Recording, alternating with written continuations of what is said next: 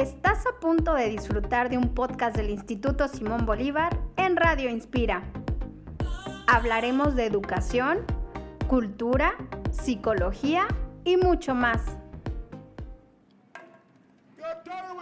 Entrevistaremos expertos, disfrutaremos de charlas y compartiremos experiencias. Este espacio es para ti. Observar el talento de nuestra comunidad inspira el futuro de nuestros niños. Nuestra página www.isb.edu.mx.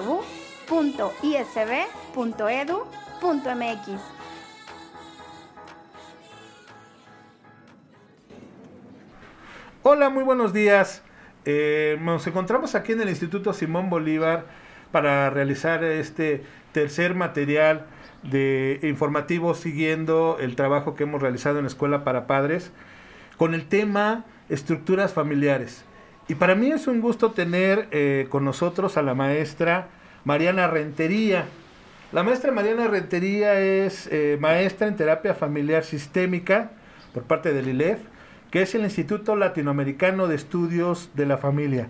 Y ella nos va a trabajar y complementar el trabajo que hizo en la Escuela para Padres sobre las estructuras familiares. Muchas gracias por asistir con nosotros y trabajar con nosotros en este proyecto. Bienvenida Mariana, muy buenos días. Hola, ¿qué tal? Mucho gusto, muchas gracias por la invitación. Para mí es un gusto estar aquí compartiendo en esta mañana en este tema y pues bueno, pues conversemos un ratito acerca de las estructuras familiares. Sí, yo sé que hablar de estructuras familiares es un tema eh, muy interesante, muy amplio. Eh, y bueno, me gustaría primero que nada que nos ayudaras a entender ¿A qué les llamamos estructuras familiares? Las estructuras familiares como tal eh, se refieren a esta organización familiar, ¿no?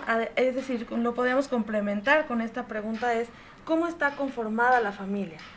¿No? Muchas veces nos encontramos todavía eh, familias tradicionales, ¿no? Donde están el papá, la mamá, los hijos, ¿no? Ahora hay madres solteras, padres solteros, que esto está mucho en la actualidad, está muy presente. También están los abuelos a veces están presentes en, esta parte de la educación y la crianza de los hijos. Em, también se ha hecho ahora esta nueva configuración de, bueno, sabemos que ahora las relaciones no duran para toda la vida, entonces los padres se separan y muchas veces se tienen nuevas parejas, ¿no? Entonces eh, viene esta configuración familiar de los tuyos, los míos y los nuestros. Y entonces, lo que se refiere tal la, la parte de la estructura familiar, es decir, cómo está conformada esta familia. Ah, ok. ¿Qué participantes hay en esta familia? ¿Qué, ¿Quiénes integran esta familia como tal? A eso se refiere la estructura familiar básicamente. Bien, eh, sí, digo, definitivamente tú lo comentas, eh, ante estos cambios sociales, eh, pues bueno, las familias tienden, han tendido a cambiar, a variar en cuanto a su conformación. Pero creo que hay elementos así únicos que sí nunca pasan por alto en, ninguna, en, ningún, en un grupo familiar. Es, decir, hablamos de los elementos que componen esta estructura. En concreto, ¿qué elementos son los que son indispensables y básicos en toda estructura familiar? Independientemente de cómo esté organizada esta familia, siempre hay jerarquías, hay roles y hay límites. La jerarquía se refiere como tal a quién establece las reglas, ¿no? ¿Quién es la autoridad en esta familia? Que muchas veces nos encontramos en esta parte de, pues parece ser que el hijo está poniendo las reglas más tanto que los padres, ¿no?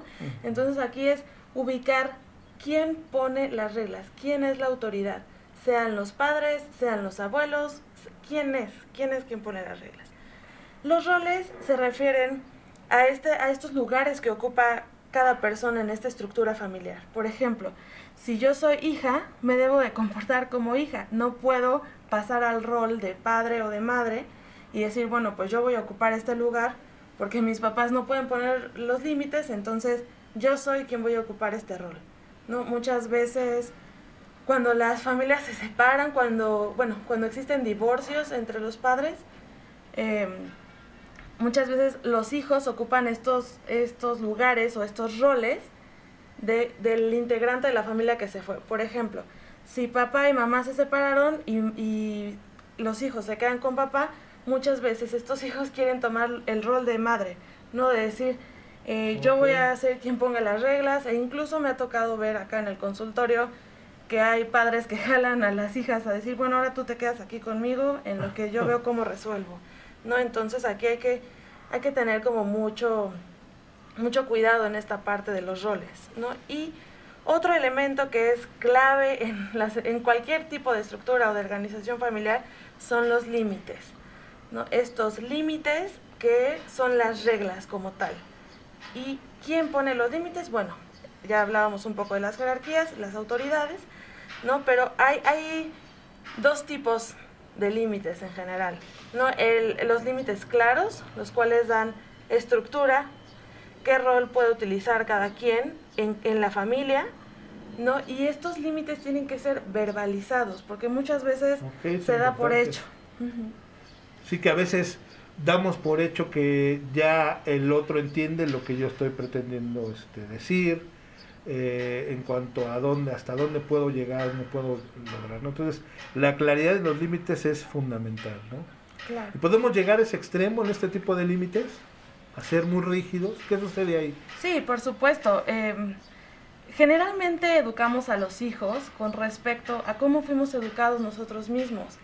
Okay. Pensamos que eh, sí, hay que ser autoridad, más, más no autoritarios, ¿no? Hay que, hay que ser flexibles, pero mantener como una constante en decir, bueno, este es el límite y se debe de cumplir. Muchas veces creemos que los límites son una forma de, de, de, de romper como esa relación con los hijos, pero en realidad los límites son una forma de dar cariño, es decir, son necesarios. Exactamente, son necesarios para eh, que este hijo se pueda ubicar en esta familia. Sí, es muy importante, a veces escuchamos a los grandes en nuestro tiempo, en mis tiempos era así, luego escuchamos, en mis tiempos, ahora uno ya como papá puede decir lo mismo, pero creo que los límites es algo que debe perdurar siempre y debe de ser siempre claros, ¿no? Y equilibrados, ¿no? Claro, sí, ves? sí, se pueden, deben ser claros y se, se, tienen que verbalizar, ¿no? Se tienen que verbalizar Eso, sí. y decir, hijo, puedo escuchar lo que tú me quieres decir, pero no estoy de acuerdo y no va a ser así, porque en este momento yo te voy, o sea, te estoy cuidando, te estoy procurando y lo, lo tenemos que hacer de esta forma en este momento. No, no se desdibuja al adolescente o al hijo por, por escucharlo ni por poner un límite, ¿no? Pero sí es necesario que se puedan poner se puedan verbalizar y que se pueda tener una línea y una estructura y que se cumplan, porque muchas veces se verbalizan y dices, bueno, este, no puede salir, ¿no? Entonces, el mamá, la mamá o el papá se sienten mal y entonces dicen, eh, bueno, pues igual ya me pasé, bueno, lo voy a dejar salir, ¿no? Entonces, eh, no mantener este límite claro, no respetar este límite al que yo dije, bueno, eso da como, como que los hijos van agarrando como, bueno, sí, mi papá sí me pone límites, mi mamá sí me pone límites, pero ya sé que después de un tiempo se le va a pasar y entonces yo voy a poder hacer lo que yo quiera. Sí, y este viene a la par de esta otra pregunta que te digo, que de qué manera podemos mejorar o optimizar el funcionamiento de una familia. Ya nos hablaste que los límites deben de ser claros, se deben de verbalizar, ¿qué más? Yo creo que aquí hay algo muy importante que tiene que ver con la comunicación la comunicación y los acuerdos. Eso. Optimizar eso es cuando hay una pareja que ambos estén de acuerdo en la crianza de los hijos y qué límites se le van a poner a estos hijos. Porque muchas veces eh, el papá dice, yo te doy permiso de ir a esta fiesta, la mamá dice, el día de hoy no puedes salir a fiestas.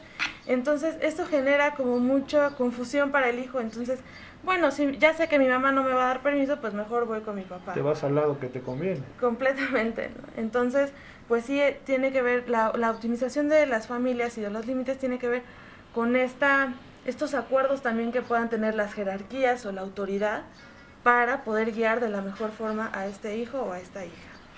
Muy bien, muy bien, este Mariana. Me queda muy claro el, el, panorama general.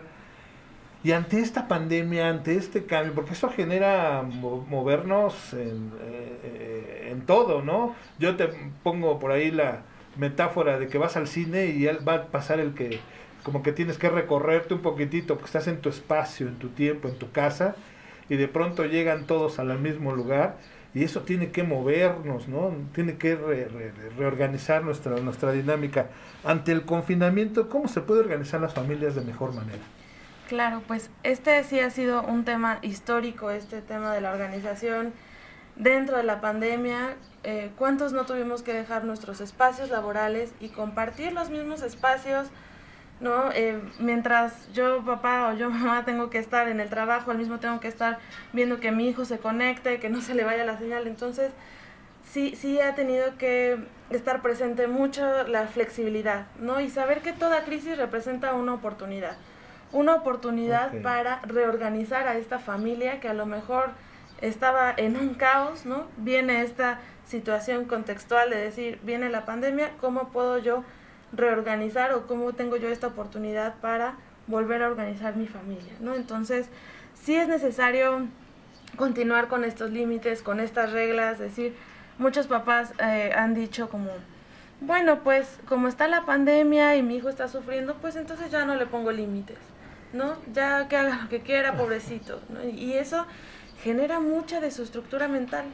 Entonces, para continuar con la estructura mental es es seguir con este tipo de límites que pueden ser flexibles, ¿no? Por ejemplo, que cada quien participe en ciertas tareas de la casa, ah, ¿no? También compartir actividades juntos, no todos son reglas y, y no, no, también tener espacios de convivencia que permitan que los vínculos se hagan más fuertes. Ese sería como lo ideal. Eh, me gusta mucho tu reflexión, lo último que comentas hay que verlo como un área de oportunidad, no como un espacio que, que, de crisis, ¿no? Claro. Es decir, a lo mejor familias que todo el tiempo se la pasaban separados, eh, ahora tienen la oportunidad de conocerse un poco más, este, compartiendo espacio, compartiendo incluso el trabajo, que muchos el día de lo que se enfrentan, ¿no? Eh, vemos por ahí, por ejemplo, papás que están en casa, tienen a los hijos en casa y cuando todo empieza, o comenzó la pandemia, pues todo bien, ¿no? Estabas, te centrabas en lo que a tu hijo le daban, pero a la manera de que tu hijo ves que de repente pues por ahí le, da flojerita, ya no se levantó, ya no hizo la tarea, eso genera un área de oportunidad. Y, y, creo que lo que acabas de comentar es muy importante, ¿no? O sea, no verlo como crisis, verlo como un área de oportunidad y buscar espacios para compartir y hacer juntos, ¿no? Claro, muchas veces estamos dentro de la casa, ¿no? Como de forma presencial y no nos sabemos, o sea, sabemos que allí está el hijo, pero no sabemos cómo está. Entonces, hay que acercarnos también a escuchar a estos chicos, a estos adolescentes, a estos niños, decir, ¿cómo estás viviendo tú? Si yo como mamá o papá me siento afectado por todo lo que está sucediendo, sin duda el hijo también está pasando por un montón de caos emocionales. Entonces es importante que nos podamos acercar como familias a los hijos y generar vínculos más estrechos. Eso, vínculos. Híjole, pues me gustaría seguir platicando contigo, pero el tiempo se nos agota. Muchísimas gracias, Mariana, de veras, eh, por tu participación, tanto en la escuela como para padres como el día de hoy en la grabación. Y bueno, esperemos que no sea el último el último tema que nos puedas compartir aquí. Por supuesto Muchísimas gracias, Con mucho gusto, maestro Alejandro. Gracias por esta participación. Muchas gracias a ustedes. Eso es eh, por todo por el día de hoy del tema de estructuras familiares y nos vemos en el próximo podcast. Muchas gracias. Escuchaste un podcast del Instituto Simón Bolívar en Radio Inspira. Suscríbete al podcast, comparte los episodios y disfruta del contenido que creamos para ti. 60 años inspirando el futuro de México.